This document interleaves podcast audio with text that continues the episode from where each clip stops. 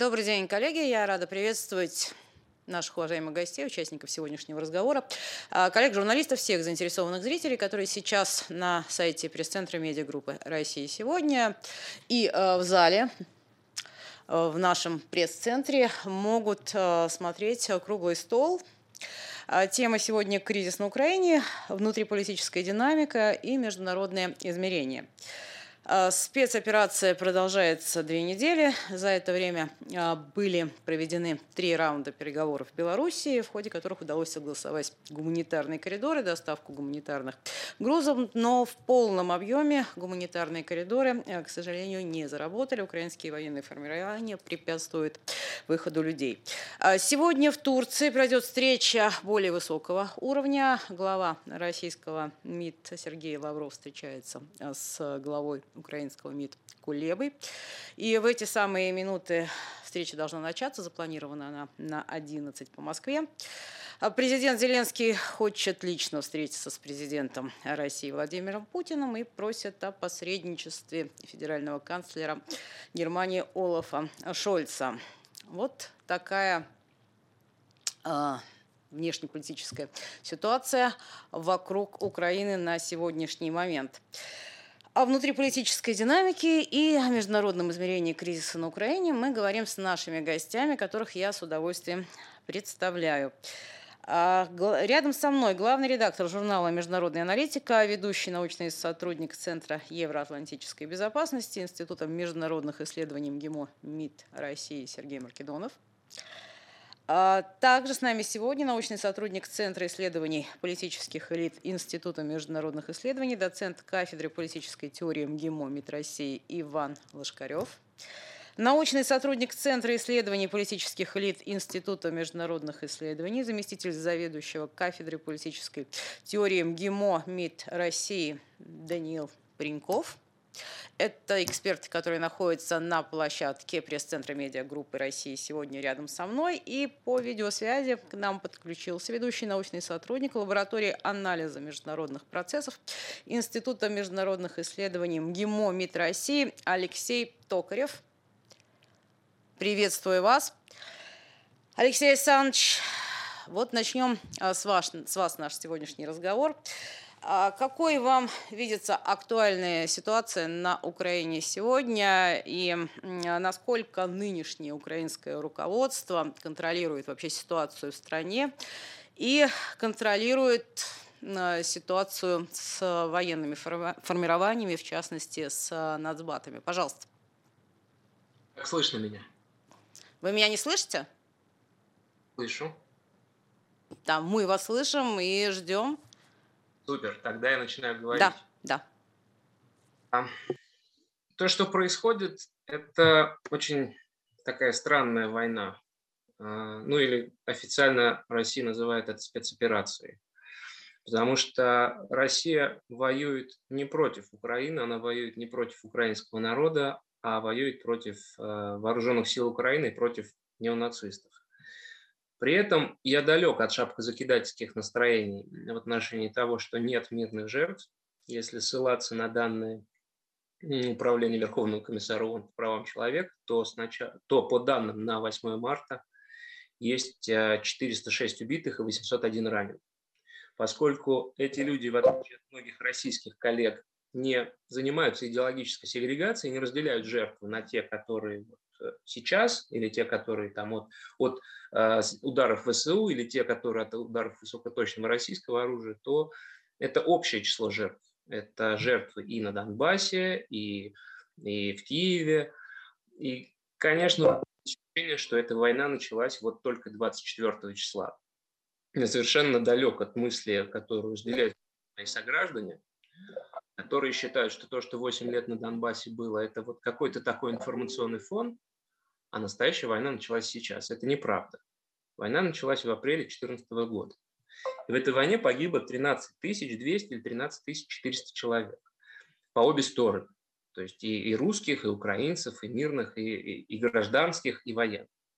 А что касается военных потерь, то по данным а, из ДНР, начиная с 25 февраля 2022 года по 5 марта погибло 16 гражданских и 82 военных. Что происходит на земле? А, со стороны Украины есть явная попытка сделать эту войну священной, освободительной. Поэтому выпускаются из тюрем даже не просто уголовники. У нас, у нас погодя к этому относятся. У нас говорят, выпустили уголовника. Выпустили не тех людей, которые курицу украли или за мешок картошки сидят. Выпустили тех, кто, например, воевал в батальоне «Торнадо». Сама Украина а, судила этих людей, украинский суд их посадил, и если вы посмотрите на то, что они творили а, на а, территории ЛДНР, то поймете, что нужно иметь очень стойкую нервную систему, чтобы все это читать. Раздали оружие территориальной обороне. И здесь есть одна большая проблема для урегулирования.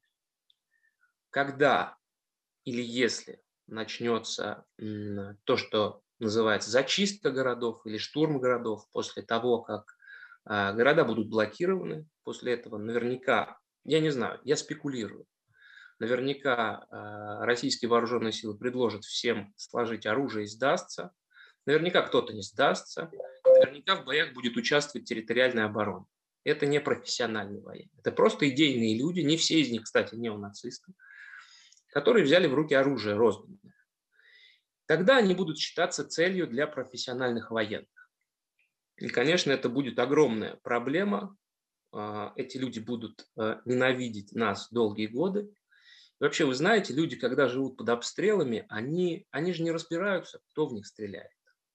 А, мы можем сколько угодно говорить, что вот у нас высокоточное оружие, и судя по цифрам потерь ООНовским, я тут, конечно, не беру украинскую пропаганду, потому что у них, по их цифрам, у нас чуть ли уже не новый Афганистан случился с точки зрения потерь. Но если судить по цифрам потерь, то эти 406 мирных граждан, которые убиты, подчеркиваю еще раз, на всех фронтах, это, конечно, не свидетельствует о том, что Россия использует, например, реактивные системы залпового огня. Как это, э, по, я имею в виду по жилой застройке, как это делает ВСУ, продолжает делать э, на Донбассе. А, Россия не использует оперативно-тактические ракетные комплексы, как это делает ВСУ. Мы не используем наши «Искандеры», они используют свои точки У, когда обстреливают Донбасс. Но людям-то все равно. А у них э, очень простые вопросы. Я их понимаю, эти вопросы. Они пишут, почему мы должны, киевляне пишут, почему мы должны жить в подвалах. И им не интересна история им в их состоянии сейчас неинтересно то, что люди на Донбассе жили в подвалах. И э, вот эта жуткая идеологическая сегрегация, которую я наблюдаю внутри и иногда профессионального сообщества, и тех людей, которых принято считать, э, э, ну, там, скажем, либерально настроенными или прозападно настроенными, для них не существует истории про Донбасс и про подвалы Донбасса. Для них существует история только про подвалы Киева. Так вот, реальная история, которая происходит в реальности, а не в медиа, она включает в себя и подвалы Донбасса, и подвалы Киева. Поэтому потом людям нужно будет очень сложно объяснять, их сейчас это не волнует. Их волнует спасение своей жизни. И, конечно, а, мы в каком-то смысле дарим Украине такого очень жесткого внешнего врага. А, на основании противодействия которому можно будет потом как-то восстанавливать или создавать нацию. Другое дело, что здесь украинское руководство, которое прекрасно знает все военные потенциалы а, вооруженных сил России, вооруженных сил Украины, оно все равно продолжает говорить, что вот сейчас мы поднимемся, восстанем, Запад нам поможет, и мы сейчас чего-то добьемся. Хотя уже начали, уже, по-моему, два заявления президента Зеленского было о том, что мы готовы обсуждать нейтральный статус. Но, к сожалению, очень много уже времени прошло, и вот 406 человек мирных в марте уже погибло, и 801 раненый. Поэтому здесь, наверное, стоит поскорее бы понять уже разницу, разницу потенциалов и вступить в переговоры. Что касается переговоров, то есть один очень явный маркер, мне кажется, такой прогностический. Как только украинская делегация озвучит свою запросную позицию и э, в ней не будет, э, не будет Крыма, это значит, что Украина приходит на переговоры всерьез.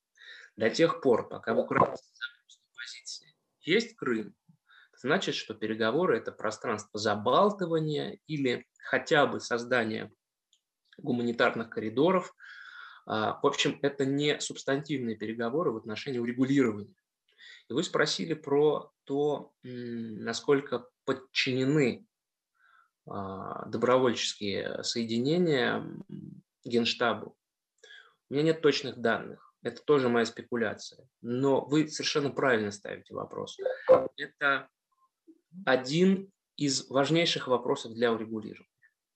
Потому что у меня большие сомнения, что украинские неонацисты, я далек от мысли о том, что вся Украина – это неонацисты, и те люди, с которыми я поддерживаю связь, уж точно не являются неонацистами. Но то, что э, неонацисты есть и в руководстве страны, и они не стесняются говорить о том, что э, они неонацисты исторически. Они гордятся своими прадедами, теми, кто Нюрнбергским процессом был объявлен преступником. Несмотря на это, неонацисты в националистических батальонах, я не убежден, что э, Генштаб их сможет контролировать в случае, когда или если будет подписано мирное соглашение. По крайней мере, на примере Мариуполя это сейчас видно. И то, как они обращаются с нашими пленными, то, как мы обращаемся с их пленными, это, конечно, огромная разница. И то, что неонацисты делают в Мариуполе том же, это такая личная, знаете, история. Мы все живем в состоянии сдвигающейся нормы, если раньше я у своих украинских друзей и в Киеве, и в Донецке спрашивал более-менее конвенциональные истории и цифры потерь мы обсуждали, и какие-то более непубличные вещи, то вчера я задал вопрос а, своему другу, вернувшемуся в А ты сам видел отрезанные уши? Или тебе рассказали? Вот эта постоянно сдвигающаяся норма, в том числе и благодаря а, тем неонацистам и тем а, людям, которые в Европе предпочитают их не замечать. Это происходит сейчас в Европе. А, они пытаются спрятать свои тюрьмы рядом с Мариупольским аэропортом, у меня есть совершенно точные данные, не пропагандистские, от человека, которому я максимально доверяю, который, который а, рассказывал, не написал текст, который скоро выпустим, по поводу того, как неонацисты в Мариуполе прятали а, трупы из вот этой секретной тюрьмы СБУ. Срочно приехали, собрали самос... чуть ли не, не эскаваторами вырыли землю, погрузили это все в самосвалы, и трупы, чуть ли, как он описывает, не выпадали из этих самосвалов. Вот что такое современный неонацизм на Украине. Повторюсь, его отдельные проявления, а, те, которые есть сейчас конкретно в Мариуполе, те люди, которые воюют и попадают в плен, и у них видно, что они свастикой татуированы, это не делает всю Украину неонацистской. Это очень важно. Мы не должны э, уподобляться тем людям, которые с той стороны хотят воевать со всем народом. Э, к этому нас будут очень сильно сподвигать. Нас будут сподвигать, как национальное сообщество, к разделению.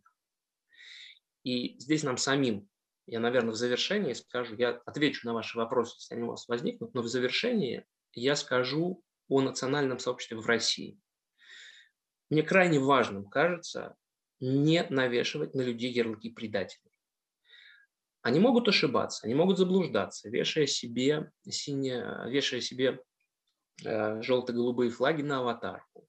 Или когда они вдруг заметили войну, при этом не замечали ее на Донбассе. Они могут ошибаться, они не становятся от этого предателями.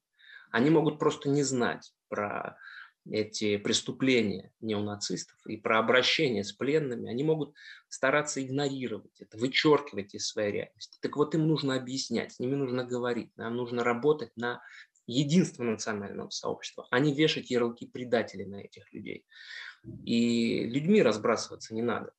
Потому что в условиях той огромной информационной войны, которую сейчас ведет, ведут многие страны а, на Западе, я не могу сказать все, но многие страны на Западе, и Украина тоже ведет против нас информационную войну, это им на руку. Наше разделение, наша разобщенность, наше навешивание ярлыков на совершенно простых людей, которые могут иметь просто другое мнение по сравнению с нашим, это играет на руку нашим противникам. Нам, наоборот, этому нужно противопоставить спокойный, фактологический разговор внутри национального сообщества без навешивания ярлыков предателей. Это все, что я хотел сказать. Буду рад ответить на ваши вопросы. Спасибо. Спасибо, Алексей Александрович. Вопросы будут потом, а пока я хотела бы дать э, слово вашим коллегам. Э, Сергей Мирославович, вы очень часто сравниваете ситуацию на Украине, отношения Украины с республиками Донбасса, ДНР и ЛНР, ситуацией, которая была в Грузии до 2008 года, отношения Грузии с Южной Осетией, Абхазией и более того, даже с ситуацией э, в бывшей Югославии.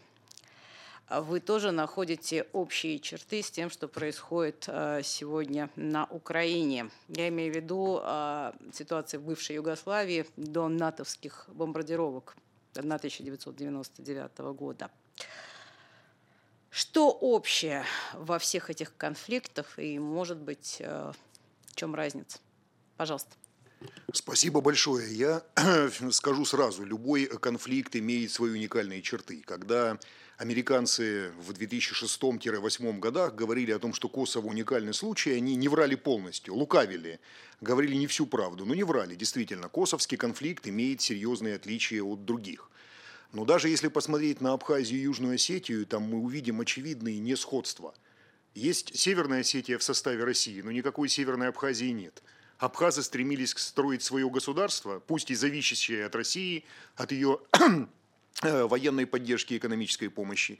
Южная Осетия стремилась объединиться с Северной. Сепаратистский проект versus редентистский. Есть эти различия. Если мы посмотрим, допустим, на Приднестровье и на ситуацию в Донбассе, там этнический фактор меньший – и мы можем увидеть в Приднестровье молдаван на стороне Кишинева и русских на стороне Кишинева. Да? Среди полицейских, кто участвовал в операции против приднестровских сепаратистов, как называли, и русские были этнические, так же, как молдаване были в руководстве Приднестровья. И э, Алексей Александрович, я думаю, поддержит меня, как человек, у которого полевой опыт большой в Донбассе. Украинцы есть и на стороне ДНР, ЛНР. Есть люди, которые обладали украинским паспортом. Тот же глава нынешней ЛНР, Пасечник, он э, человек, который делал карьеру офицера в СБУ. Там, или Захарченко, который называл себя покойный Захарченко, бывший глава ДНР, называл себя украинцами, даже пытался петь украинские песни. То есть там этнический фактор не выражен так, как это происходит в Абхазии, в Южной Осетии или в Нагорном Карабахе. Но, вот дальше я э, подчеркиваю, да, есть некие общие черты и в конфликтах э, на бывшем югославском пространстве, и на постсоветском. В чем эта общность черт? То, что распад двух полиэтничных федераций происходил не на основе какого-то правового порядка – а на основе политической целесообразности. Сейчас мы не говорим плохо или хорошо, мы просто определяем эту проблему. Если бы это шло правовым порядком, то, наверное, о спорных территориях или каких-то сложных землях, где имеется другое иноэтничное население или население, имеющее иное представление о том, как строить свою жизнь, это бы было урегулировано через систему референдумов, через систему переговоров и так далее. Этого не было. Была целесообразность, да? Признали те же самые государства. И второй момент – это то, что касается международной легитимации. Все это признавалось по принципу, в правовой науке есть такое понятие «ути посидеть с юрис», да? как я студентам всегда говорю, на чем сидишь, э, то, то твоя и территория. Но мы должны понимать прекрасно, что э, та нарезка, которую делали и в советские, и в югославские годы по республикам, она далеко не всегда обеспечивала такую гомогенность одной и другой республики. Отсюда и возникали спорные вопросы, а механизмов разрешения спорных вопросов не было. И еще один важный момент. Новые постсоветские государства, как и постюгославские, возникшие в 1991 году, стали воспринимать свою независимость так, будто бы ей было лет 200. И стали говорить, что а вот этих здесь не стояло, а вот эти здесь второго сорта и так далее и тому подобное. И какого-то широкого международного арбитража не было во все это. Надо было, поддерживали, не надо было, закрывали глаза. Вот сегодня многие мои армянские, азербайджанские коллеги говорят, уважаемые друзья, коллеги, 44 дня шла война в Карабахе. Ведь стреляли не только по непосредственной линии соприкосновения в Карабахе, да, Мирные города, армянский Варданис, азербайджанская Генжа подвергались обстрелам. Кто-то говорил что-то про эту гуманитарную катастрофу в широких медиа. Мало кто что говорил. То есть фактор двойных стандартов, безусловно, работает. Даже я бы сказал не двойных стандартов, а отсутствие стандартов. Потому что и Россия, и Штаты, и Запад поочередно были то сторонниками сепаратизма, то сторонниками территориальной целостности. Вот э, сегодня так получается, что многие западные коллеги все сводят исключительно к Владимиру Путину. Они говорят путинские войска, путинская политика и так далее. А ведь очень многие сюжеты российского позиционирования, они еще э, первым президентом России были озвучены. Вспомним выступление его на Будапештском саммите ОБСЕ или Стамбульском саммите 94-99 годы. То недовольство и расширением НАТО, и приходом на постсоветское пространство, и двойными стандартами в отношении Чечни и так далее и тому подобное. Все проговорено, все меню это было уже озвучено. Отнюдь не Путиным это началось. И когда считают, что если в России вдруг сменится власть, и если сменится, Россия откажется от каких-то своих интересов и так далее, это иллюзия на самом деле очень большая. Что с помощью санкций можно убрать какие-то стратегические озабоченности или стратегические приоритеты России. И что проблема вся в режиме. Понимаете? Как говорят, вот режим. Но если мы даже примем, так сказать, за аксиому, что режим в 90-х был более демократичный, этот режим более демократичный высказывал недовольство в том числе и сотрудничеством НАТО с Украиной, и вопросом э, Севастополя, что эта ситуация возникла исключительно в 2014 году. И вот здесь надо просто понимать еще одно важное принципиальное отличие – это вес – той или иной страны. Я сравнивал Украину с Молдовой или с Грузией. Ну, ни Грузия, ни Молдова, ни Армения, ни Азербайджан не весили в международной в европейской политике столько, сколько Украина. Когда Украина образовалась, есть такой известный достаточно американский эксперт Барри Поузен. Он сравнил появление независимой Украины в Европе с объединением Германии. Ну, на 91 год, на секундочку, возникла страна с 50-миллионным населением. Страна по территории вторая после России. Страна, имевшая собственный э, выход к Черному морю, то есть Черноморская страна. Страна, находившаяся с одной стороны с Россией, с другой с рядом европейских стран, которые потом вступят в НАТО. И, кстати, каждая из этих стран НАТО имеет с Россией довольно сложный счет и отношения. Польша, Румыния из-за Приднестровья и так далее и тому подобное. Кстати, с Венгрией отношения в 90-х складывались довольно сложно, и даже ранний Орбан был далеко не такой вот, э, то, что называется, френдли, как сейчас. Поэтому роль и вес Украины больший, и совершенно очевидно будет больше интерес и будет большее вмешательство и большее давление. Потому что э, Украина, она очень многими вещами связана ведь и с другими конфликтами. Вот идет ситуация на Украине. Да, и вот здесь возникает вопрос, который мне часто задают мои коллеги и студенты. Они говорят, вот буквально вчера такой разговор был, я озвучу, поделюсь, да, говорит, Сергей Мирославович, почему вы резко не осудите войну? Война же это плохо, мир хорошо. Вы должны, как авторитетный человек, чему голосу прислушиваются и в органах власти, и там в ректорате вашего университета, вот возвысить свой голос. Я говорю, вы знаете, человек, как говорил в свое время Александр III, войну может любить либо дурак, либо человек, который ее никогда не видел. Александр III видел, он участвовал в русско-турецкой войне 1877-78 года, и потом его назовут государем-миротворцем да, впоследствии. Я с этим э, абсолютно согласен. Война – это ужасно. В свое время Жан Жарес говорил о том, что революция есть варварская форма прогресса. Можно перевернуть его фразу, перефразировать и сказать «война – варварская форма прогресса». Но если мы с вами все-таки чему-то учились, историки, политологи, у нас есть какие-то компетенции. Мы не можем в, исключительно в эмоции или в истерику впадать. Мы должны включать наш рациональный, э, так сказать, организм, да, и объяснять ситуацию. Ну, представим себе, помечтаем, да, о том, что сегодня на переговорах Кулеба и Лавров обо всем договорятся. Будет полная поддержка. Все, вот о чем-то они договорятся. И военные действия заканчиваются. Встает ведь куча вопросов территориальная конфигурация Украины, подчиненность различных национальных батальонов, я убираю опять же даже термин неонацистский, просто это добровольческие батальоны, которые имеют свою историю, в общем, как параллельного государства, тероборона и так далее. Это все прекратится, А если просто даже не договорятся, вот говорят, пусть переговоры оставим в стороне, просто люди все выйдут 145 миллионов, скажут нет войне. Сказали, вопрос Крыма, вопрос Донбасса, вопрос нейтрального статуса НАТО, это все будет решено, э, извините, Украина, да, вот оговорился, да, нейтрального статуса НАТО, видимо, э, оговорка по Фрейду, что оно будет, будет меньше вмешиваться в постсоветские дела и так далее и тому подобное. Но э, понимаете, в чем дело? Надо рационально объяснять эти вещи – можно остановить э, военные действия, но это станет перемирием, да, который может, э, которое может нарушиться через месяц, два и три. Если мы говорим о каком-то фундаментальном мире, то те вопросы, которые привели к противостоянию, которые стали его триггерами, движущими силами, значит, их как-то надо разрешить. Нет споров, и тогда нет войны. Вот что первично. И это крайне важный момент – Поэтому мне кажется, что э, я бы хотел призвать своих коллег по профессиональному цеху, как бы не было тяжело эмоционально, у многих из нас есть родственники на Украине, многие с Украиной связаны. Мой прадед Сергей Власович Юрков из Черниговщины и так далее. Я связан тоже исторически, в том числе с Украиной. Но одно дело эмоция, другое дело рациональный анализ. Его крайне важно включать и объяснять, что некоторые даже привлекательные вещи, которые кажутся вот сейчас необходимыми, они оставляют без ответов массу вопросов, которые никуда не денутся. Даже еще раз говорю, если вот сегодня мы остановим военные действия, огромное количество вопросов, они остаются без ответа. И очевидно, что пока они не будут разрешены, о прочном мире говорить нельзя. Поэтому, если мы говорим о мире, а не просто сиюминутном перемирии, которое может быть нарушено – надо говорить о том, как решать эти вопросы и как решать эти проблемы. И очевидно, что, сейчас я завершаю последний тезис, очевидно, что разговор э, э, без России о участии в европейской безопасности, о взаимоотношениях с соседями невозможно как-то э, разрешать. Очень часто мне мои коллеги с Запада любили подловить, что называется. Знаете, как в шукшинском рассказе «Срезал». Вот сейчас они зададут вопрос и срежут.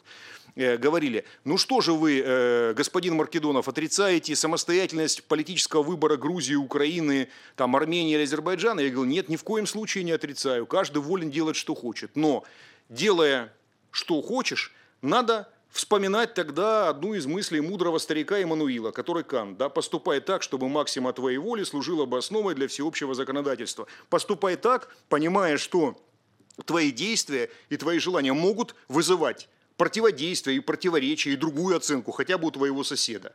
Если ты это будешь понимать, тогда мы действительно придем к какому-то гармоничному миру. Можно не приглашать меня на конференцию или моих коллег, был я на этих конференциях десятки раз, ну, 25 раз не съезжу на эту конференцию, схожу вот в МГИМО, что-то там выступлю. Перед какой-то аудиторией не останусь без э, полной востребованности. Бог с ним. Но без России как фактора вряд ли это возможно сделать. Спасибо. Спасибо. Сложно не согласиться. Но все-таки возвращаемся к Украине.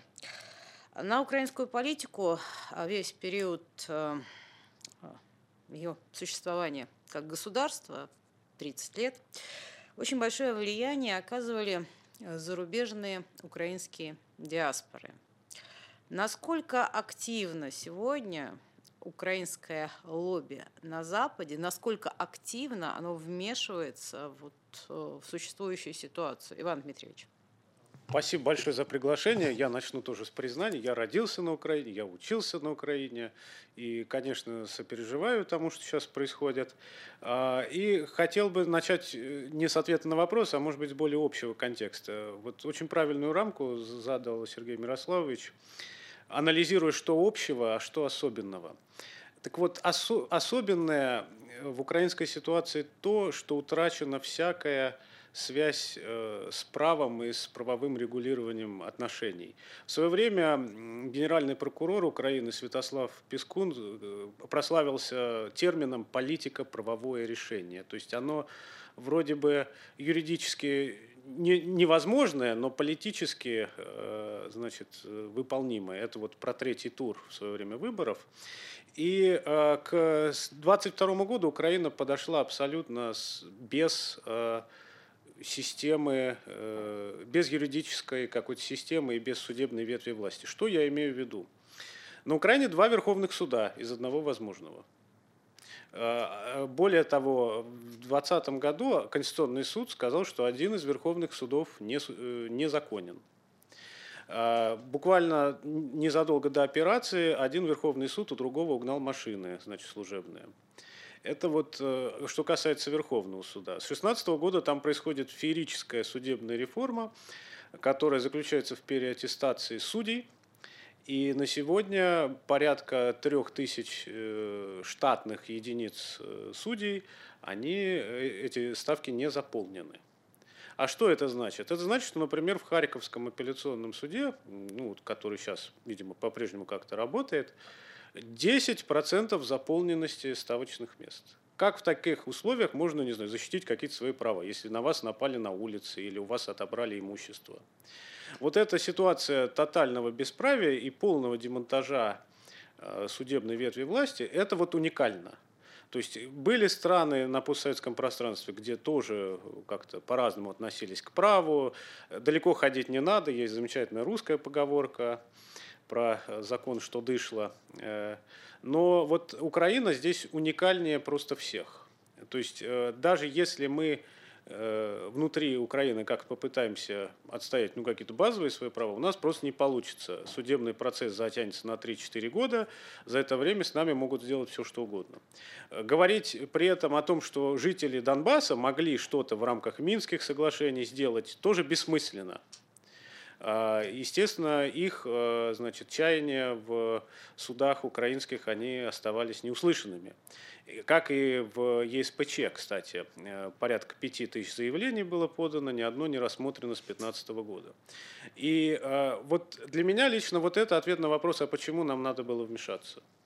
Потому что никто этих людей защитить не может внутри Украины. Украинская система права, она просто отсутствует. Это уникально. Теперь, что касается общего. Э, вот есть э, в интернете гуляет очень распространенный тезис о том, что вот, значит, вот эта операция, она э, на Украине такая уникальная, она абсолютно плохая. Да дело в том, что она не уникальная. Вот Сергей Мирославович цитировал старика Канта, а я процитирую Строуба Телбота.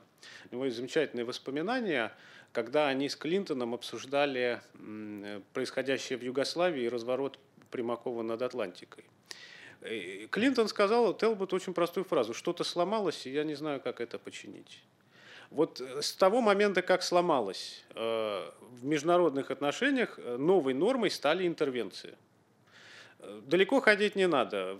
Кто находится на севере Сирии без приглашения значит, местных властей? Турция. Кто находится на севере Ирака без приглашения местных властей? Турция. Заходила ну, на моей памяти трижды, а я очень плохо считаю, я гуманитарий. А, значит, э, кто э, значит, в конце 2012 года зашел в Мали по приглашению свергнутого премьер-министра? Франция. Кто зашел в Йемен по приглашению президента, который до этого написал заявление об отставке? Саудовская Аравия в 2015 году. Э, значит, кто вошел в, Эфиоп... в Сомали, когда оказалось, что какие-то исламские террористы захватывают столицу Сомали, Эфиопия, без всяких одобрений Совета Безопасности ООН. Единственный, кто попытался получить одобрение, это французы, но они сослались не на ту резолюцию Совбеза в 2012 году. Потом вынуждены были переименовать операцию с Сервала на Бархан.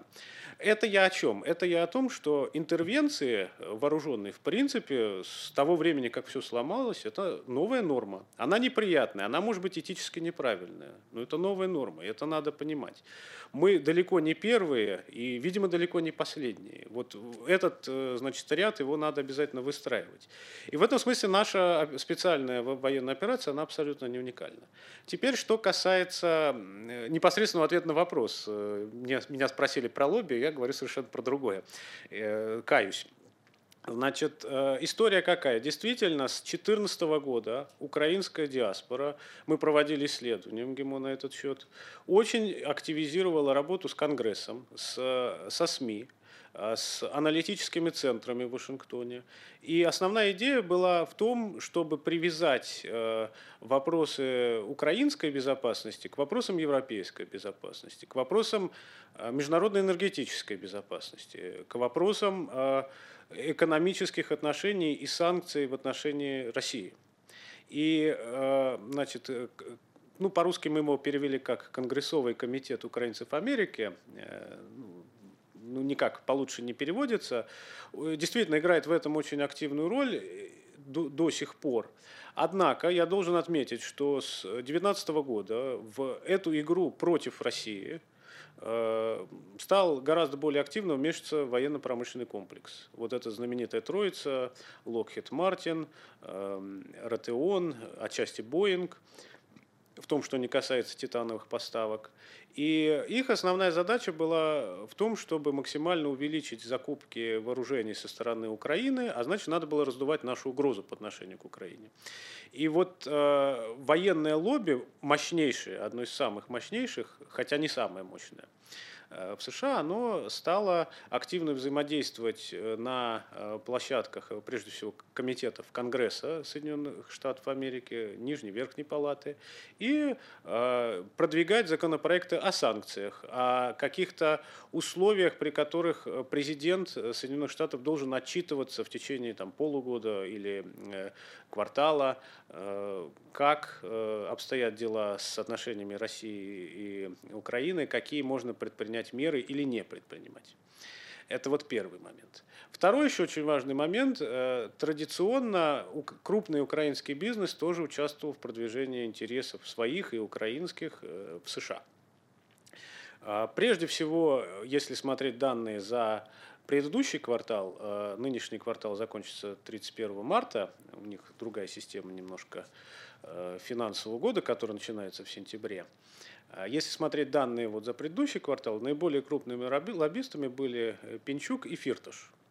А, интересно, как это теперь будет, потому что э, Пинчук э, осуществлял продвижение интересов через Херсонский машиностроительный завод, а теперь это юридическое лицо, ну я не знаю в каком оно состоянии, с учетом того, что Херсон перешел под контроль вооруженных сил России. Э, посмотрим, как это будет теперь действовать, если это еще найдет отражение э, в отчетности за вот этот квартал 2022 года. Вот. И суммы, которые выделяли украинские бизнесмены, они, конечно, намного больше, чем суммы диаспоры. Там вилка приблизительно раз в 10 в целом укра... рынок украинского лоббизма или лоббизма вокруг Украины, он э, насчитывает ну, там, до 5 миллионов э, американских рублей, а, то бишь долларов. И в этом смысле, конечно, это не такой большой э, рынок, если не считать вот этого военного лобби, которое продвигает наиболее радикальные, наиболее непримиримые варианты поведения как Украины, так и Соединенных Штатов в отношении России. И в этом смысле не совсем понятно, что будет дальше. Но вот они выставили такие условия, на которые мы объективно пойти не можем. И э, мы не готовы даже, по крайней мере сейчас, за часть э, снятия каких-то санкций как-то изменить свою позицию. Просто потому что нам некуда ее изменять, ни в какую сторону. Вот абсолютно правильно было сказано, что даже если мы прервем нашу операцию, что это изменит? Э, в сущности, это может ничего не поменять. А, вот, ну, помимо, конечно, трагических э, потерь с обеих сторон. А, вот э, с этой точки зрения нас, Российскую Федерацию, загоняют в угол, и вот эта комбинация украинского и военного лобби в США, это, конечно, очень опасная штука. А, вот такая какая-то главная мысль, которую я закончу. Спасибо большое. Гражданское противостояние на Украине, а противоборство идеологии дополняется еще и а, религиозным расколом, а, церковным расколом на Украине. В настоящий момент в стране действует главным образом две крупные православные общины. Это Украинская православная церковь Московского патриархата и Автокефальная православная церковь Украины. А, до начала спецоперации, насколько я понимаю, у а, УПЦ Московского патриархата было ну, порядка 12 тысяч приходов, у ПЦУ около 7 а, тысяч. Вот насколько, с вашей точки зрения, Даниил Алексеевич, сильны сегодня позиции Московского патриархата на Украине? Вот здесь какие нюансы? Да, спасибо. Сначала небольшое уточнение по статистике. Да, все-таки э, цифра в 7 тысяч приходов – это то э, значение, которое называет сама ПЦУ. По независимым оценкам, в том числе западным, которых здесь сложно э, заподозрить в каких-то симпатиях к России и к московскому патриархату, это порядка трех-трех с половиной тысяч э, общин. Да еще три с половиной тысячи – это те, которые не себе приписывают номинально, но фактически не контролируют. А, ну вот отсюда 7, да? Отсюда вот 7, это вот да, отсюда цифра 7. 7 – это цифра, которую называется сама ПЦУ.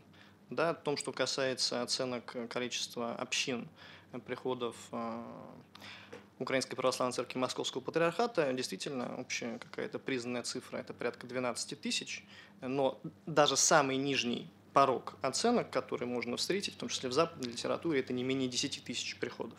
Что немаловажно, я здесь не буду какие-то очень сильно вдаваться в цифры, но не менее важно еще посмотреть на параметры насельников монастырей, количество обучающихся э, в церковных образовательных учреждениях и так далее. Здесь разрыв в цифрах будет еще выше. Э, говоря о межконфессиональной конфигурации на Украине, важно понимать несколько вещей. Э, во-первых, Украина – это высокорелигиозное общество одно из самых высокорелигиозных на постсоветском пространстве. По, по некоторым оценкам, значит, в большей степени религиозное, чем российское, например. Общество до 80% украинцев причисляют себя к той или иной православной церкви, предпочитая при этом не указывать конкретную аффилиацию, что тоже важно учитывать, э, анализируя разные статистические данные. И э, при, этом, при этом Украина – это крупнейшая после России православная страна. Да, то есть э, самое крупное православное государство по количеству последователей – это Россия, на втором месте находится Украина. И исторически э, политическая власть э, в Киеве, конечно, пыталась разыгрывать карту э, конфессиональную и использовать существующую очень сложную конфигурацию, к этому стоит там добавить греко-католиков и католиков, находящихся на территории Украины, в своих интересах. Но все-таки до президента Порошенко э, таких каких-то жестких попыток вмешаться во внутрицерковную жизнь и прямо нарушить принцип разделения церкви и государства не предпринималось. При Ющенко были первые сигналы опасные, когда пытались э, заставить э, священнослужителей Украинской Православной Церкви канонической совершать совместные молитвы с раскольниками, но э, пика это противостояние достигло при Порошенко. Здесь сыграло свою роль три, три фактора. Первый. Порошенко, конечно, пытался разыграть церковный э, сюжет перед президентскими выборами и на создании автокефальной церкви получить какие-то очки, которым, правда, не помогли, как мы знаем, э, ретроспективно. Во-вторых, сюда наложились амбиции э, киевского, прошу прощения, константинопольского патриархата, который попытался использовать политическую обстановку на Украине, чтобы ослабить позиции Русской Православной Церкви. Но и не менее важный, а может быть и самый важный фактор – это внешнее вмешательство.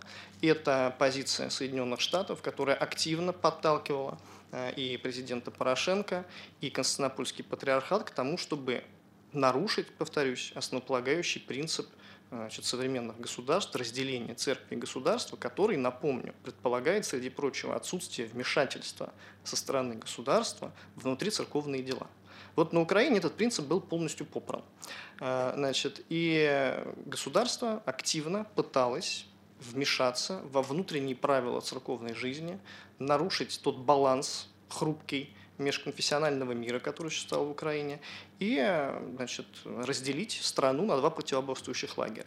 После 2014 значит, года на это наслаивалось желание украинских властей через церковное разжигание межцерковных противоречий разрубить все культурные связи э, с Россией.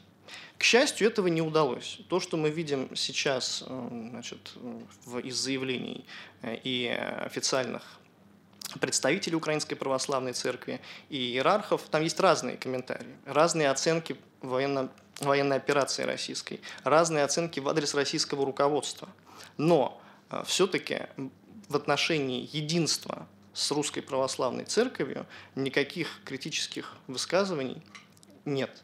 Украинская Православная Церковь Московского Патриархата выбирает быть частью большой пока, да, по крайней мере, большой, единой православной церкви, русской православной церкви, и это желание понятно. Да, это желание понятно, потому что, во-первых, э, Украина в нынешней ситуации, и, соответственно, ее церковь, не может позволить себе быть церковью национальной. Э, по той простой причине, что, как и русская православная церковь, э, обладающая определенной независимостью в ее составе, Украинская православная церковь действует на территории теперь как минимум четырех независимых государств.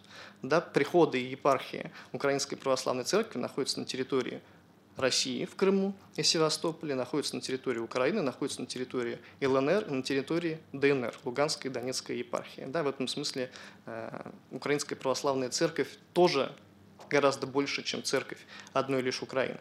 А во-вторых, напомню, что почти треть да, епископата Русской Православной Церкви приходится на епископов из Украинской Православной Церкви. И э, в каком-то смысле у Украинской Православной Церкви больше влияния на Русскую Православную Церковь, чем у Русской Православной Церкви на Украинскую, которая полностью независима финансово э, и административно. При этом епископы участвуют, например, в избрании патриарха Московского. И опять-таки, почти треть тех епископов, которые избрали патриарха Кирилла э, патриархом московским и всей Руси, это граждане Украины, епископы Украинской Православной Церкви. Э, что важно э, в контексте текущего развития ситуации, как мне кажется? Важно, чтобы после завершения специальной операции и какого-то посткризисного урегулирования был убран этот внешний фактор вмешательства со стороны государства в межконфессиональные отношения. Нужно дать, наконец, возможность церковным институтам, церковным организациям и верующим на Украине договориться между собой, как им жить дальше. И, возможно, впервые, как раз-таки за счет этой операции, которая предполагает в том числе денацификацию Украины, да, а на практике это означает, среди прочего, э, исключение фактора влияния националистических батальонов и националистических групп во власти да, позволит церкви освободиться от этого гнета и давления со стороны националистов.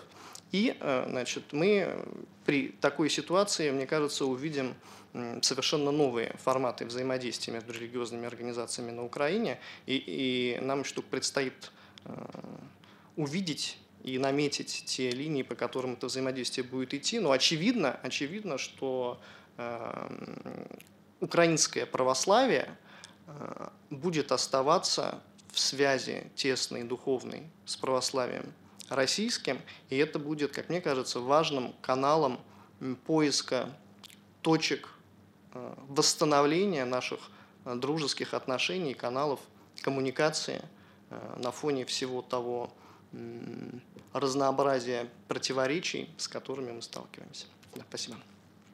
Спасибо большое а, за интересные комментарии. Итак, урегулирование переговорный процесс, он предполагает выполнение Украины целого ряда условий. Эти условия были озвучены и президентом Российской Федерации, и Министерство иностранных дел тоже неоднократно об этом упоминало. Нас а, смотрят и слушают журналисты, которые имеют возможность задать свои вопросы вам, уважаемые эксперты, и присылают эти вопросы нам либо заранее, либо в процессе вот а, уже общения круглого стола. Вопрос от Олега Калинина. Не кажется ли вам, что война на Украине выгодна странам Европейского Союза, которые обновляют свои вооружения, отправляя устаревшие на Украину? Кто готов прокомментировать? Да, пож... пожалуйста. Э, уважаемый Олег, э, я с вами категорически не согласен. Дело в том, что э, европейцы если какое-то вооружение отдадут э, значит, Украине, то вынуждены сами будут его покупать гораздо за более высокую цену у Соединенных Штатов Америки, потому что существуют стандарты НАТО э, по вооруженности подразделений армии, по тому, значит, э, какие вообще виды вооружений существуют. И здесь скорее Европа заплатит больше, чем получит. Поэтому вот с точки зрения оружейной Европа ничего пока не выигрывает. Спасибо. Второй вопрос от Олега Калинина. Э, ну, частично мы об этом говорили. Может ли президент Зеленский вести переговоры о мире, если он не контролирует украинских боевиков? И говорил у нас об этом э, Алексей Александрович. Так может Зеленский вести переговоры о мире, если он не контролирует боевиков? Конечно, может. Хоть кто-то же должен вести переговоры о мире. И я видел в нескольких э, провластных российских телеграм-каналах вбросы на тему того, что Зеленский сбежал, но, по всей видимости, Зеленский не сбежал и продолжает упираться, упорствовать. Более того, его поддерживают и западные лидеры, и даже были, опять же, вбросы о том, что хотят они сформировать такой единый фронт борьбы. Переговоры о мире всегда лучше вести. Олег, поймите, что все настроения в стиле «давайте танки на Киев», все э, военные выкрики, все особые сполохи пассионарности, они хороши на диванах. А вот когда вы находитесь непосредственно в зоне боевых действий, это как-то очень стреножит любую вашу активность по поводу войны. И любые мирные переговоры всегда намного лучше, чем любые боевые действия. Поэтому плюс по-моему, Дмитрий Песков сказал, что э, мы признаем Зеленского как легитимного президента, а министр Лавров, насколько я помню, говорит, что не идет речи о смене руководства Украины. Поэтому сейчас, по состоянию на 10 марта, очевидно, что Зеленский и его правительство – это те люди, с кем нужно, можно и нужно вести переговоры. Другое дело, я да, сказал, что вопрос будет о том, насколько они влияют на э, неонацистские, или Сергей Мирославович правильно сказал, или попросту добровольческие батальоны, насколько они будут подчиняться. Этого никто не знает, это такая же спекуляция, как, например, разговоры о том, что спецоперация России провалилась, о том, что это Блицкрик. Никто штабных карт не видел, а брифингов из Главного оперативного управления мы не имеем. Поэтому давайте воспринимать это как спекуляцию. Спасибо. Сергей Мирославович. Спасибо. Я хотел бы немножко расширить ту рамку, о которой Алексей Александрович говорил. Надо понимать, что любой конфликт, он предполагает чередование зачастую переговоров и военных действий. Часто они идут параллельно, часто они чередуются друг с другом. Можно вспомнить вот сюжет с Карабахским конфликтом. Например, одно из первых соглашений о а, остановке огня было в Тегеране в 1992 году подписано. Его подписали официальные представители Баку и Еревана, но дальнейшие военные действия продолжались еще два года. Можно говорить и о ситуации в Абхазии, когда подписывались соглашения о разведении сторон, прекращении огня, но потом ситуация менялась. И сейчас, если мы говорим о переговорах, даже успешные некие контуры договоренностей, они все равно э, будут формировать некий осторожный скепсис. Здесь крайне важный вопрос об имплементации – может ли президент Зеленский вести переговоры? Ну, других писателей у меня для вас нет, да, можно так сказать. Сейчас не говорим мы, хороший или плохой президент Украины. Может, естественно. И э, я не исключаю возможности встречи первых лиц, скажем, как вариант. Но э, у нас же с вами есть опыт, данный нам в ощущениях. Мы же с вами не начали изучать эту ситуацию, как справедливо сказал мой коллега, 24 февраля. Мы ее изучали раньше. В сентябре 2014 и феврале 2015 были подписаны два драфта Минских соглашений. Два варианта, которые опирались на мирные предложения Порошенко, кто если забыл, да, Порошенко ведь тоже приходил с мирными лозунгами к власти, как и Зеленский. Два президента приходили как президенты мира, их Россия признавала, между прочим. Я напомню, в 2014 году были 14 пунктов Порошенко, почти как Вильсона, да, а потом ситуация менялась. И вот здесь вопрос, допустим, эти договоренности состоятся – и успешные будут сегодняшние переговоры или какие-то другие. Вопрос имплементации. Минские соглашения так и не были имплементированы. Хотя вроде бы были ситуации, когда наблюдался прогресс определенный. Я напомню историю с э, нормандским саммитом декабря 2019 года, когда западные партнеры надавили на Зеленского очень серьезно, и была формула Штайнмайера принята. Очень сложные были по технике переговоры. Но дальше начались аргументы, а народ не поймет, а улица не примет, а вот посмотрите, что в Киеве мои переговоры, так сказать, к чему приводят. Вот здесь очень важный момент, на самом деле, мы должны понимать разницу, э, если угодно, культуры политической российской и украинской. Сейчас я не собираюсь говорить, чья лучше и чья хуже, да, Но российская политическая культура, она довольно вертикализована. То есть, если первое лицо спускает определенные сигналы, то дальше их исполняет. Может быть плохо, может быть не всегда эффективно, и второй раз нужен сигнал, и третий, и двадцать пятый, но более-менее эта вертикаль работает. В украинском обществе это другие вещи. И те государственные идеалы, да, которые Украина, собственно, пестует, ориентируется, да, если в гимне государственном – и покажем, что мы братья козацкого роду. Это отсылка прямая к Запорожской сечи, к опыту вольных казаков времен гражданской войны. А там часто ситуация такая, атаман не понравился, в куль да в воду. Вопрос в имплементации, да, вот анархизм такой определенный, который есть в украинской политической культуре, он создает некоторые проблемы в будущем. Потому что, еще раз повторюсь, даже вопрос Крыма и Донбасса, он не единственный на самом деле – Некоторые вещи я даже сейчас не хочу проговаривать вслух, потому ну, что, что еще время не пришло, скажем так.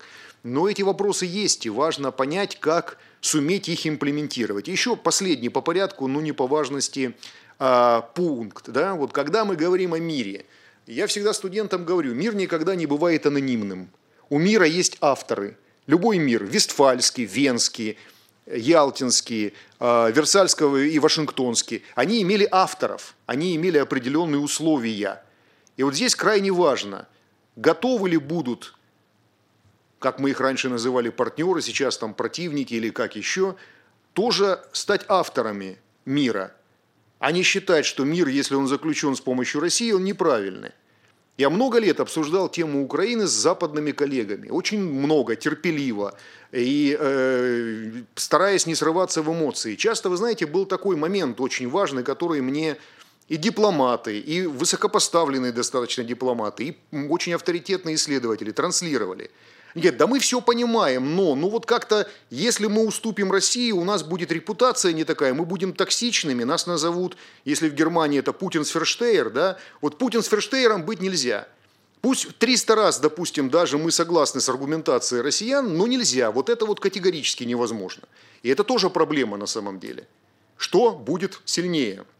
Некое признание определенных реалий – согласие, ну пусть Россия плохая, пусть она там медведь и так далее, но на ее некое включение, так сказать, в концерт, или э, страх быть Путин с Ферштейром, что перевесит. Тоже, между прочим, момент очень важный. Спасибо. Да, пожалуйста. Я бы коротко на два момента обратил внимание. Ну, во-первых, действительно, э, когда я спрашивал, каким бы словом можно было описать политическую культуру Украины, Обычно мне визави говорили это украинское слово «різноманіття». Это не просто разнообразие, это вот такая вот какая-то э, рассыпчатость. Вот это вот как-то сложно перевести, но э, действительно Украина очень разная. Там вот э, региональные какие-то различия, какие-то деревенские даже говоры и даже формы прошедшего времени от деревни к деревне могут сильно различаться. И в этом смысле вопрос, а можно, можно ли или нужно ли договариваться только с Зеленским, ну, он, конечно, обречен, потому что договариваться придется с более широким кругом людей, потому что она действительно очень разнообразная и разная. Украина и ее политическая культура. Это первый момент. А второй важный момент, э, вот понятие мира, это что же такая вещь, э, может быть очень разная была старая работа, которую теоретики-международники хорошо знают, у Кеннета Болдинга «Стабильный мир». И он там пишет, что мир – это может быть вообще четыре разных вещи. Это может быть просто переход от э, большого насилия к более мелкому, э, значит, локализованному. Это может быть просто э, значит, увеличение периода между актами насилия, или же это может быть отход от насилия к каким-то уже формам сотрудничества и кооперации. Вот мы вообще под миром-то чего ждем? Э, украинцы, если пока их послушать, они готовы только отказаться от большого насилия. Мы-то нацелены на совершенно другое. И вот где мы встретимся в нашем определении мира, этот вопрос пока еще очень открыт. Вот, вот эти два момента, которые мне представляются очень важными. Спасибо. Спасибо. Здесь прозвучало выражение «украинская анархия». Вот есть вопрос от Максима Дукова, я даже его немножко, наверное, перефразирую. Владимир Зеленский разрешил всем гражданским лицам использовать оружие против российских военнослужащих во время военного положения. То есть, по сути, Зеленский разрешил с сегодняшнего дня стрелять э, на улице всем, кто сочтет это нужным и возможным. Каким последствиям это может привести? Максим Дуков спрашивает. Кто готов? Ну, во-первых, это и уже привело и определенные эксцессы, которые возникают, об этом и сама украинская сторона говорит. Э, вот э, есть очень сложный вызов и сложная проблема, да, вот размывание государственных функций. Что такое государство? Есть масса определений этого понятия, но одно из них предполагает монополию на насилие. Государство может кого-то арестовать, может кого-то задержать, может даже вынести смертный приговор, но это может государство, а не каждый человек сам по себе. Иначе здесь э, мы получаем широкий спектр примерно от графа Монте-Кристо до Гуляйполя, вот в таком диапазоне. И в какой точке это остановится, сказать сложно. Но я бы, с другой стороны, не э, впадал в тоже, так сказать, другую полярность и крайность, говоря о том, что вот сейчас все вооружатся и непосредственно, так сказать, пойдут в кого-то стрелять. Э, люди живут в обществе, э, которое подвержено страху, да, сейчас, в положении страха. Об этом Алексей Александрович сказал очень точно. И когда говорят, что вот э, забудут, простят, не забудут, не простят, часто забывают, что выбор людей, он не геополитический. Я сам родом из Ростова-на-Дону. Мой первый визит в Донецк – это три с половиной года. Я прекрасно знаю, я видел людей, например, кто приехал из Донецка и Луганска в 2014-2015 году э, и общался с ними и так далее и тому подобное. Очень часто это люди, которые приехали в Россию, в Ростов, да, они совершенно не любили Путина. И я знаю людей, которые отправились на Запад, но они не любят украинскую власть. Это часто вопрос не геополитического выбора. Мы относимся к украинскому народу как к некой такой геополитической массе, которая вот так или сяк будет делать. Но это очень, очень сложно. И те, кто взял автомат, вовсе не обязательно побегут на фронт или будут, так сказать, вылавливать каких-то партизан у себя под кроватью. Люди боятся, это эмоции, это, ну, нам очень сложно действительно судить, вот находясь в студии, в тепле, так сказать, и так далее, вот люди, которые живут в условиях конфликта, что ими движет. Во-первых, банальное желание защитить, защитить вот свой локальный мир любыми способами, даже неважно от кого. Но мне кажется, что это не означает автоматически роста какого-то подскока там, патриотизма украинского или какого-то геополитического выбора. Очень часто люди, которые берут оружие, имеют очень широкую гамму выбора, которая сейчас вряд ли кем-то будет социологически проверена. Поэтому мы можем ну, в какой-то степени гадать. Но еще раз повторяю, видя разных людей в разных странах, у себя на родине, за рубежом, на самой Украине, пока еще была возможность ездить туда, я видел этот широчайший спектр – и часто люди э, голосовали, условно говоря, не за Путина, Порошенко или Зеленского, а за своего сына, дочь, который в том или ином городе, за какую-то стабильность и так далее и тому подобное. Спасибо. А, один из вопросов касается... Я а, прошу прощения, а можно да, я прокомментирую? Пожалуйста, пожалуйста. Ладно, потому что Сергей Мирославович очень правильную тему затронул.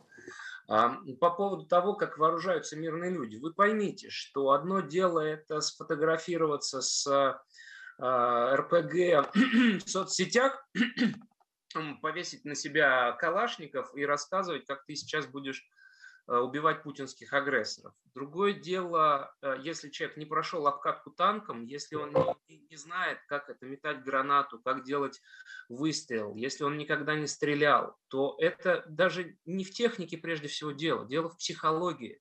Стрелять в людей и убивать людей – это профессия, она, это, это очень сложная профессия, этим занимаются военные, поэтому думать о том, что тероборона это такое соединение, которое как-то сильно остановит российские вооруженные силы, это неправильно. Кроме того, у российских вооруженных сил есть опыт, совершенно ужасный опыт боев в, в Грозном, когда стреляли по первой и по последней машине в колоннах, а после этого с, э, девятиэтажек просто добивали. И этих ошибок не будут повторяться. Я еще раз заострю ваше внимание на том, что эти люди, которые взяли оружие в руки, которые гражданские, они, к сожалению, станут целью а, профессиональных военных, отлично выученных, имеющих а, боевой опыт слаживания, частично прошедших Сирию. Это огромная ошибка со стороны украинского руководства а, раздать им оружие, но и считать, что они каким-то сильным образом повлияют. Они просто умрут, они погибнут. И это, конечно, будут мирные жертвы.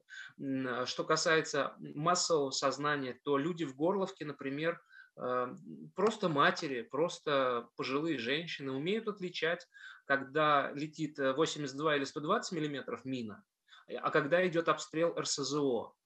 Мне очень не хочется, чтобы люди в Киеве, в Одессе, в Николаеве, в Херсоне, в Полтаве, в Сумах тоже получали этот навык.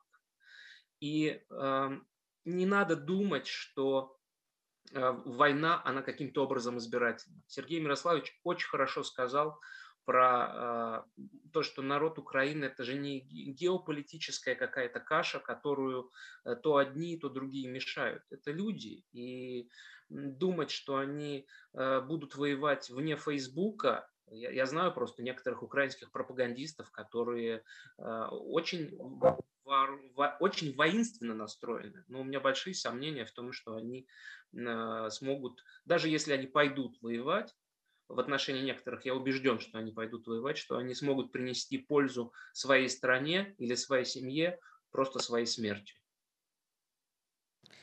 Спасибо большое. А, кстати, Алексей Александрович, вы руку лучше поднимайте в следующий раз, чтобы я сразу видела, что вы готовы комментировать. Отлично.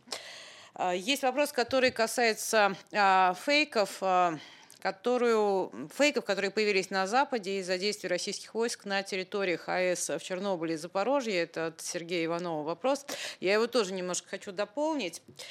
Вот почему-то о том, какие угрозы существуют для атомных э, станций, это имело, ну, я не знаю, очень огромное информационное распространение на Западе. Но, а, например, информация э, российского Минобороны о том, что найдены биолаборатории на территории Украины, об этом не так много пишут, хотя Соединенные Штаты э, признали то, что эти э, лаборатории существуют и что они к ним тоже имеют э, отношение. Вот что с этим? Да, хотите, Иван Дмитриевич, да? Да, конечно. Э, ну, во-первых, надо, наверное, успокоить всех, э, кто нас смотрит. Над Чернобылем э, стоит новый саркофаг над вот этим блоком АЭС, значит, в городе Припять.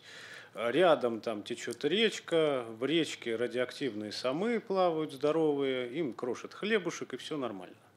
То есть прежде всего надо понимать, что э, саркофаг крепок, и он э, может разные нагрузки выдерживать, и вот те радиоактивные частицы, которые внутри, они э, ну, так просто не вырвутся оттуда. Поэтому вот эта угроза, она, мне кажется, несколько раздута, и здесь надо просто пояснять, что там все нормально, все спокойно, Э, город Припять стоит, э, вот, значит, деревья в домах растут, все нормально. Я был там э, в 2013 году, поэтому могу вот по каким-то видео, которые сейчас есть, посмотреть, что там, значит, изменилось, ничего особо не поменялось, грибы растут, все нормально.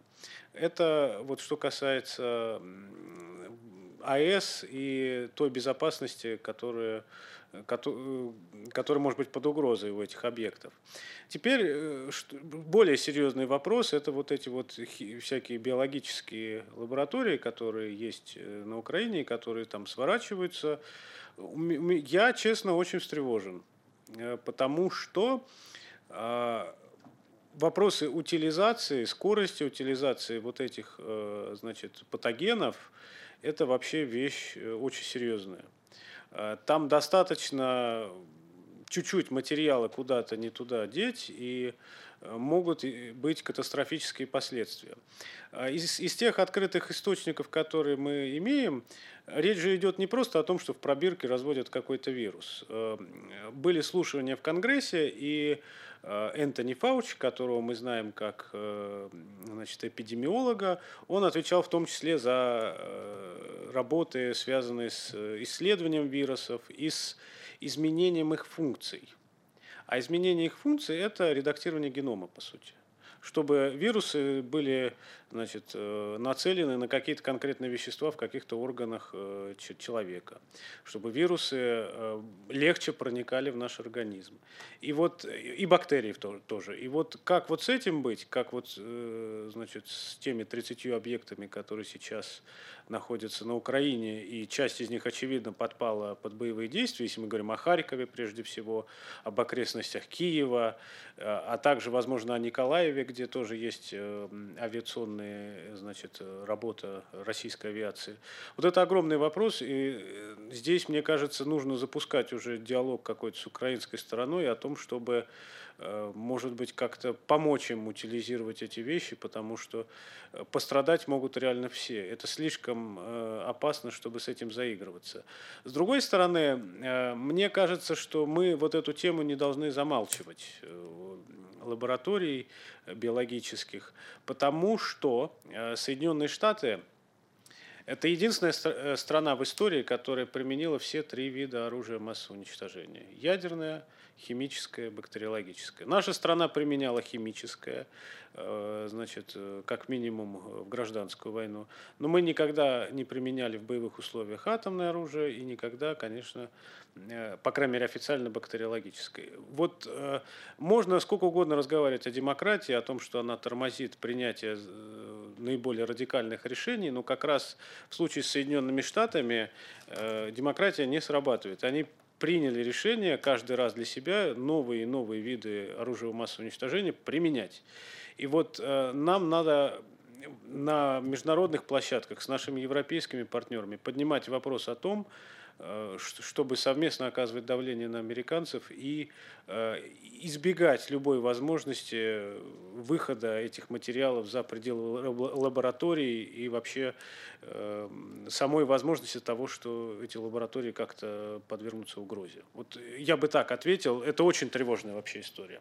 Ну, давайте сначала Даниил Алексеевич, а потом а, Алексей Александрович. Да, у меня небольшой комментарий по поводу первой части вопроса о фейках.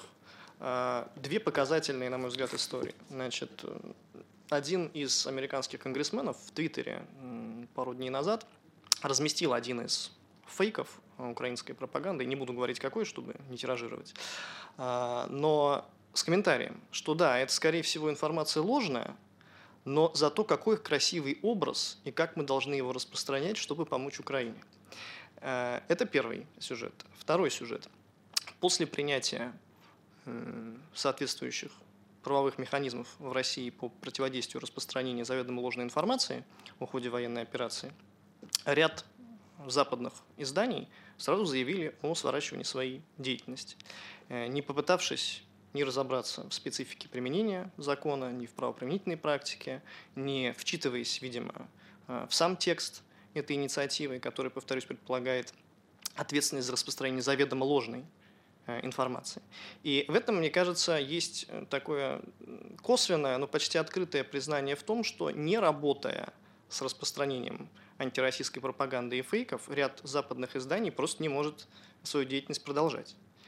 И, к сожалению, действительно мы находимся в ситуации, когда против нашей страны идет э, открытая информационная война, и в которой многие СМИ, которые должны были, наверное, занимать как минимум если не нейтральную, то взвешенную позицию, да, и по законам журналистики хотя бы давать э, площадку э, другой стороне, просто свернули свою активность, сказав, что если им нужно хотя бы стремиться к правде, не распространять ложь, они работать не могут. Вот все, что нужно об этом, как мне кажется, знать. Спасибо. Спасибо. Алексей Александрович, пожалуйста. Я не являюсь специалистом ни по биолаборатории, ядерке э, я не готов спекулировать на эту тему. Если есть такой интерес, у нас в Институте международных исследований очень большие компетенции по ядерному нераспространению. Давайте сделаем какое-то следующее мероприятие. Вот я думаю, что наше начальство с удовольствием ваш фидбэк услышит. Что касается информационной войны, то Даниил Алексеевич все очень хорошо и правильно сказал.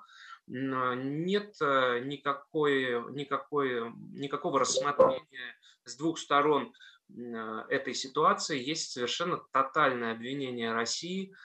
И я помню фейк про 13 моряков, которые погибли на острове Змеиный. Они не погибли, они были взяты в плен, они сдались в плен, накормлены и отправлены домой. А, был фейк про украинского журналиста, журналиста в кавычках Гордона. Он просто взял фото из Сирии, где девочка якобы в Харькове плачет. А, был фейк э, сегодня, по-моему, с утра а, наши дипломаты в Твиттере в ООН еще раз сослались на то, что они говорили, что Мариупольский роддом уже давно не роддом, а одно из мест базирований то ли ВСУшников, то ли добробатовцев.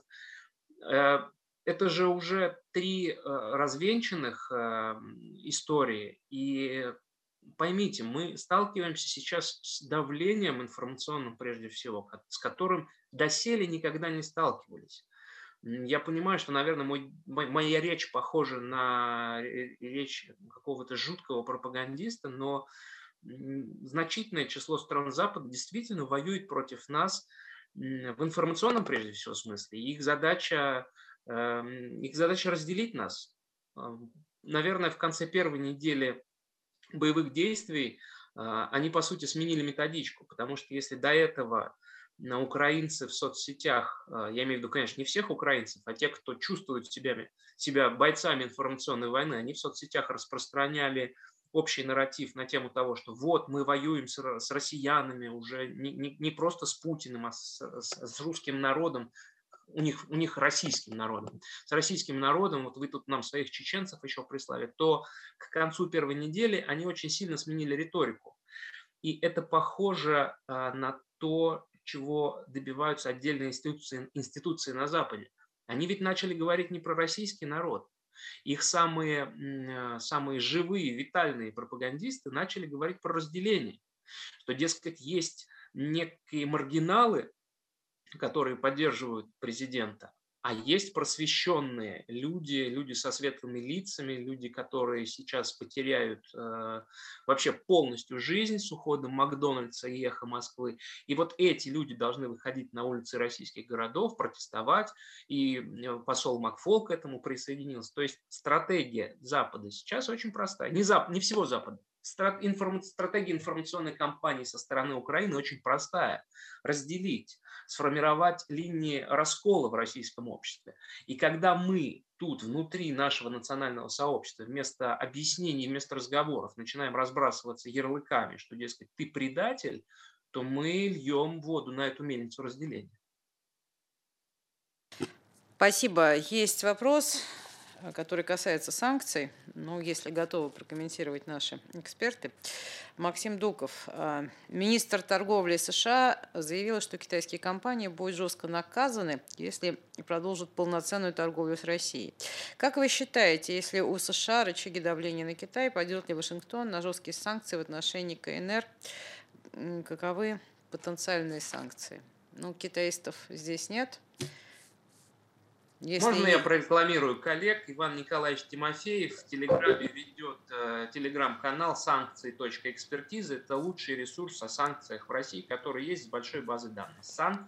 Санкции.экспертиза. Просто подпишитесь и читайте. Иван Николаевич Тимофеев не дали как 24 февраля вот на этой площадке э, вместе с другими коллегами, Федором Войтоловским и экспертами ММО, очень много э, говорил о санкционной политике США. Ну что ж, э, Китай оставим китаистам. Я думаю, что будем завершать. Если есть желание еще какие-то короткие комментарии дать, потому что, по-моему, практически на все вопросы мы ответили. Короткий комментарий. Если мы подводим какую-то черту, рысочку, как украинцы бы сказали, прежде всего надо думать о будущем. Что будет потом? А вот э, мне не дает покоя вот это бесправие и ликвидация правовой системы на Украине. Нам надо будет думать, а что вместо. Э, в мировой практике есть понятие переходного правосудия. Оно подойдет для Украины или не подойдет? Если подойдет, в какой форме? Это какие-то трибуналы, это какие-то комиссии правды, это что будет? Вот этот опыт э, мы потихонечку в ИМИ начали думать над этим, но вот тут надо, мне кажется, уже более широкие круги подключать. Какой наш образ будущего? Что мы предлагаем? Как война или военная операция, э, как ни назови, она когда-то закончится. Что дальше? За что? В итоге э, все это происходит. С какой целью? Понятно, что денацификация, понятно, что демилитаризация, но на хлеб это не намажешь. Вот что дальше? Как мы дальше э, живем с украинским обществом? Как мы дальше с ним сотрудничаем? Как мы дальше, может быть, налаживаем промышленную кооперацию? Вот, э, вот этого разговора нам не нужно избегать и обратиться к нему как можно скорее. Спасибо. Спасибо. Ну, если больше нет комментариев, тогда завершаем. Я благодарю наших экспертов за очень интересный профессиональный разговор. Ждем вас вновь на нашей площадке. Всего доброго, до свидания и до новых встреч.